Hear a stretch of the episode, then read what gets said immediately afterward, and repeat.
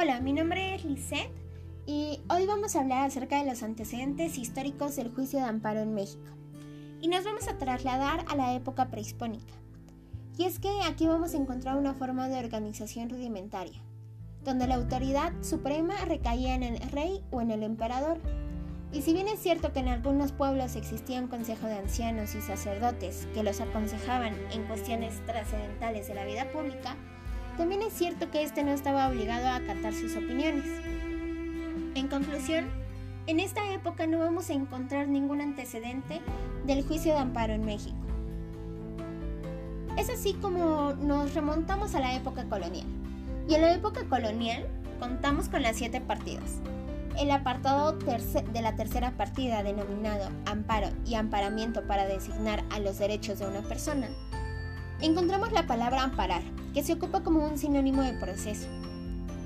Y desde luego están las leyes de las Indias. Esta fue la primera legislación realizada exclusivamente a los habitantes de la Nueva España y se ocupaban las leyes de Castilla de forma supletoria.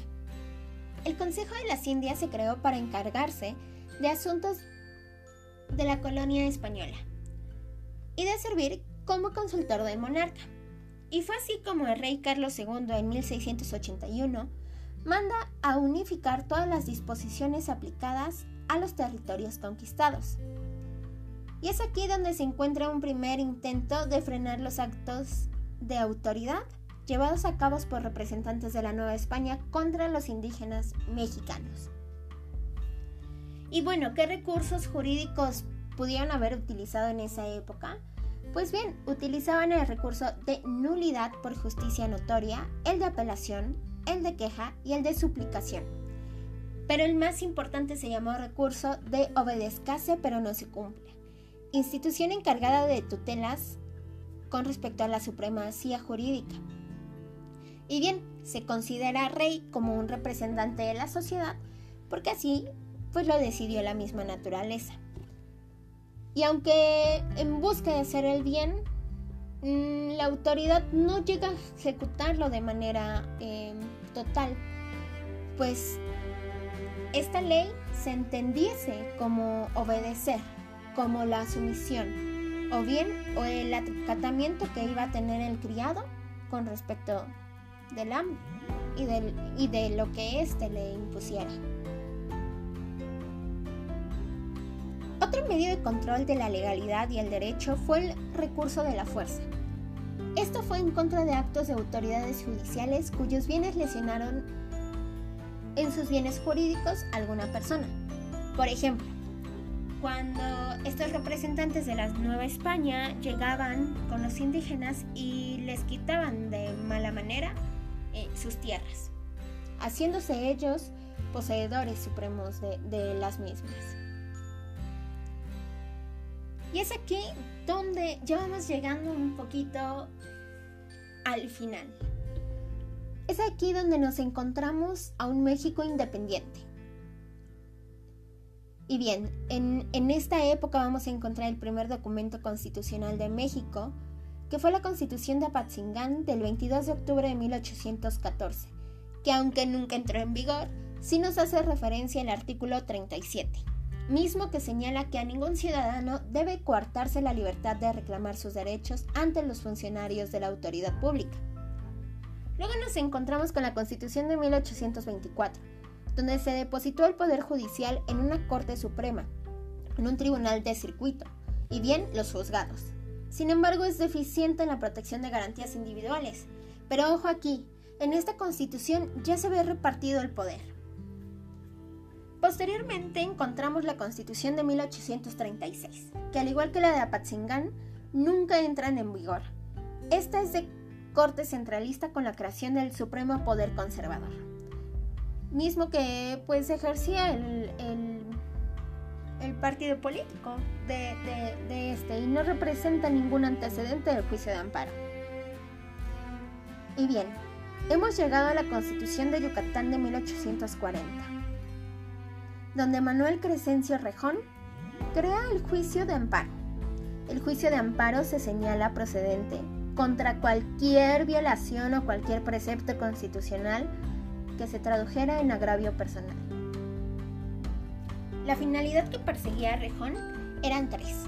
La primera, que los actos llevados a cabo por las autoridades fueran apegadas a la Constitución. Dos, que los actos tendientes a la realización de leyes o decretos respetaran la supremacía constitucional. Y por último, la protección de las garantías individuales frente a actos de autoridad realizados, realizados contrarios a derecho.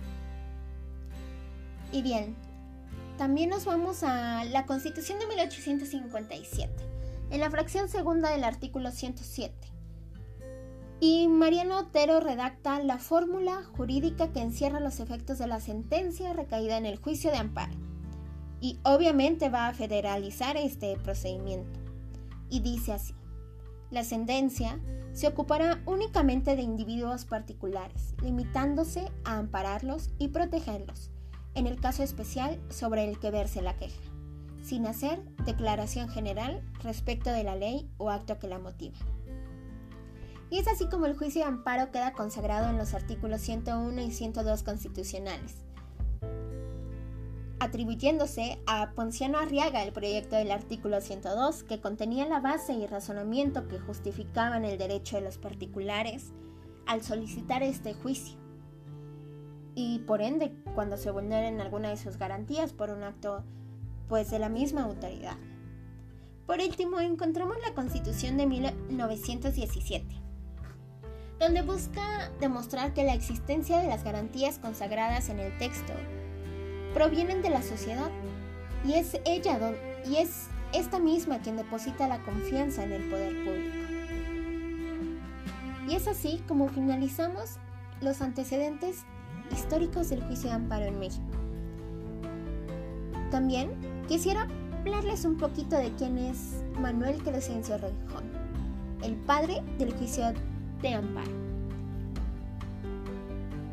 Fue un jurista mexicano que es recordado por ser el creador del juicio de amparo, una ley constituyente que protege los derechos humanos en México y es una de las leyes más reconocidas en el país. Crescencio nació el 23 de agosto de 1799.